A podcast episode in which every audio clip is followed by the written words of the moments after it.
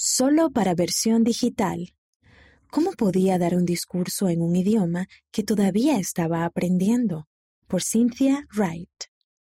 Como líder de misión, aprendí a confiar en el Señor aun cuando me sentía incapaz.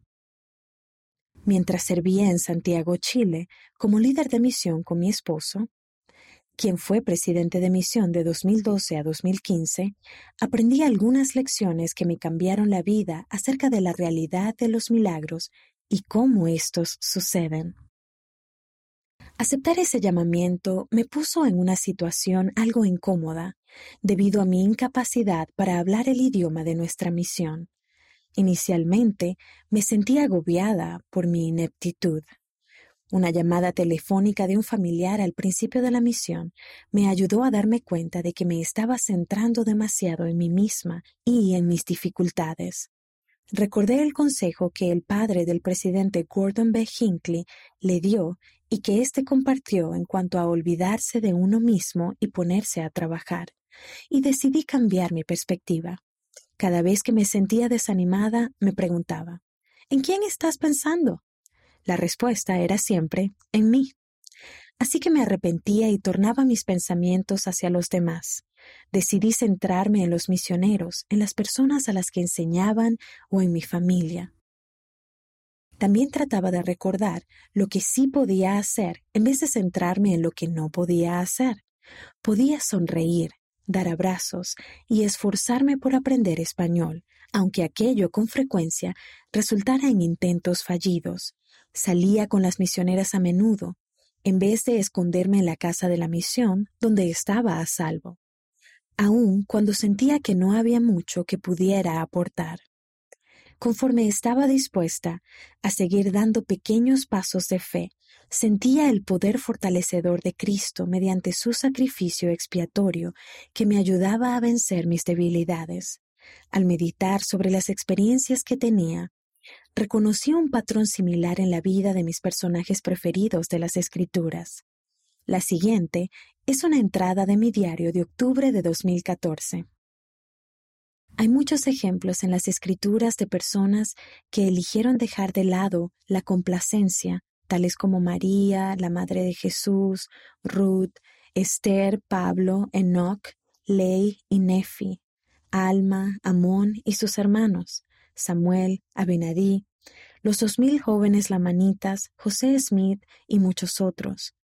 Todos ellos aceptaron oportunidades que los tornaron vulnerables. No podían predecir ni controlar el resultado de sus circunstancias. Se encontraban en situaciones que distaban mucho de resultarles cómodas y el riesgo de peligros, dolores, sufrimientos, rechazo y fracaso era muy probable lo que hacía necesario para ellos ser rescatados por el Espíritu y por los dones de Dios. El hombre natural quiere certeza, seguridad y control, pero he aprendido que, por lo general, tales circunstancias no propician que Dios obre sus milagros. La experiencia me ha enseñado que cuando las personas deciden limitar lo que pueden hacer y lo que harán, basándose en lo que les resulta cómodo o para evitar el fracaso, limitan lo que Dios puede hacer con ellas. Parece que Él obra sus milagros para con nosotros con más frecuencia cuando nos volvemos vulnerables a su voluntad, cuando estamos dispuestos a dar un paso hacia lo desconocido y apoyarnos más plenamente en nuestra fe en Él, y no en nuestras propias capacidades. He aprendido que si me preocupo más por el proceso de aprender, progresar y llegar a ser que por el riesgo de fracasar, abro la puerta al poder fortalecedor que me ofrece la expiación de Jesucristo. El descontento divino. Por supuesto, no alcanzaremos nuestro potencial divino, y hay algo de verdad cuando nos damos cuenta de que, solos, no llegamos a la altura. Pero las buenas nuevas del Evangelio son que, con la gracia de Dios, sí estamos a la altura. Con la ayuda de Cristo podemos hacer todas las cosas. Las Escrituras prometen que hallaremos gracia para el oportuno socorro. La sorprendente verdad es que nuestras debilidades pueden ser una bendición cuando nos vuelven humildes y nos hacen volvernos a Cristo. El descontento llega a ser divino cuando acudimos humildemente a Jesucristo con nuestros deseos, en lugar de retraernos en la autocompasión. ¿Alguna vez han sentido que sus talentos o dones eran demasiado pequeños para la tarea en cuestión? Yo sí. Pero tanto ustedes como yo podemos dar lo que tenemos a Cristo, y Él puede multiplicar nuestros esfuerzos. Lo que tienen que ofrecer es más que suficiente, incluso con sus flaquezas y debilidades humanas, si se apoyan en la gracia de Dios. La verdad es que todos estamos a una generación de la deidad. Cada uno de nosotros es un hijo de Dios. Véase Michelle D. Craig, El descontento divino, Leona, noviembre de 2018, página 54. Una experiencia que me ayudó a aprender esta lección tuvo lugar cuando el elder Jeffrey R. Holland del Quórum de los Doce Apóstoles visitó nuestra misión, además de las otras tres misiones de Santiago. Había más de mil misioneros reunidos en nuestra capilla, donde a mi esposo se le había pedido que dirigiera la reunión.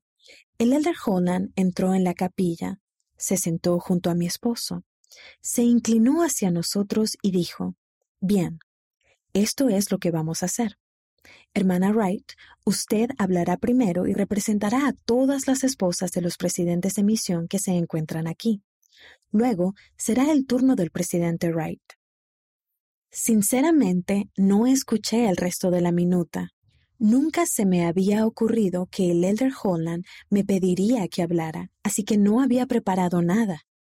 Prefiero tener tiempo a fin de prepararme para hablar, tiempo para, al menos, ordenar un poco las ideas, pero hablaría inmediatamente después del primer himno y de la oración. Mientras las ideas se me agolpaban en la mente, sentí el deseo repentino de pronunciar el mensaje en español. Sin embargo, a pesar de que llevábamos un año en la misión y de que me había esforzado mucho para aprender español, seguía teniendo dificultades con el idioma y definitivamente no hablaba con fluidez. El traductor estaba a mi disposición si hablaba en inglés, pero era una misión de habla hispana y tenía grandes deseos de hablar en español. Hablar en inglés me costaría mucho, pero hablar en español me parecía un salto enorme. Así que, en medio del son de mil de misioneros cantando, llamados a servir, respiré hondo confesé mis ineptitudes a mi Padre Celestial y supliqué ayuda para que el Espíritu me rescatara. Le dije al Padre Celestial que no tenía idea de qué decir ni de cómo decirlo en español, pero le prometí que abriría la boca y lo haría lo mejor posible, teniendo fe en que Él la llenaría. En ese momento sentí que me sobrevenía una seguridad apacible, y después de la oración me levanté al púlpito y comencé a hablar. Algunas palabras en las que había meditado antes regresaron en ese momento de necesidad, incluso en el idioma extranjero en el que me costaba comunicarme. Me senté después de mi breve discurso de tres minutos, todavía sintiéndome en paz, pero sin saber cuán eficazmente me había comunicado. Después de la reunión, el hermano que había actuado como traductor del Elder Holland se me acercó y me dijo, Hermana Wright, Hermana Wright, no tenía idea de que hablara tan bien el español. Le contesté, no lo hablo bien, pero él me aseguró que no había cometido ningún error. Estoy segura de que ninguno de esos misioneros recuerda nada de mi breve mensaje de aquel día, pero para mí fue una experiencia que me cambió la vida.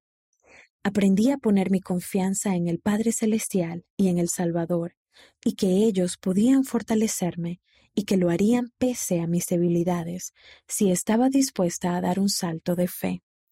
Si hubiera elegido la ruta segura y hubiera recurrido al traductor, tal vez nunca hubiera aprendido cómo ellos nos rescatan cuando estamos dispuestos a dejar que Dios prevalezca.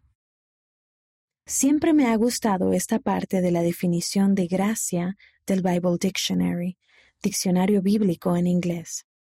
Es mediante la gracia del Señor que las personas, por medio de la fe en la expiación de Jesucristo y el arrepentimiento de sus pecados, reciben fortaleza y ayuda para realizar buenas obras que de otro modo no podrían efectuar por sus propios medios.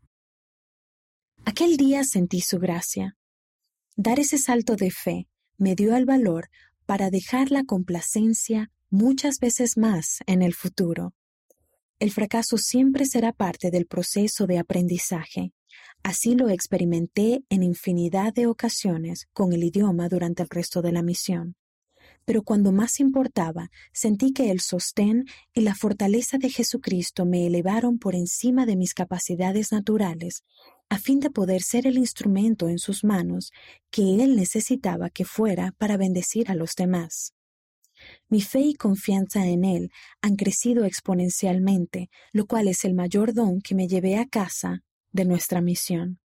Cuando regresamos a casa, ya sabía hablar español con fluidez, y ahora puedo usarlo para servir a otras personas como voluntaria en mi comunidad y en la rama de habla hispana donde actualmente asistimos a la iglesia.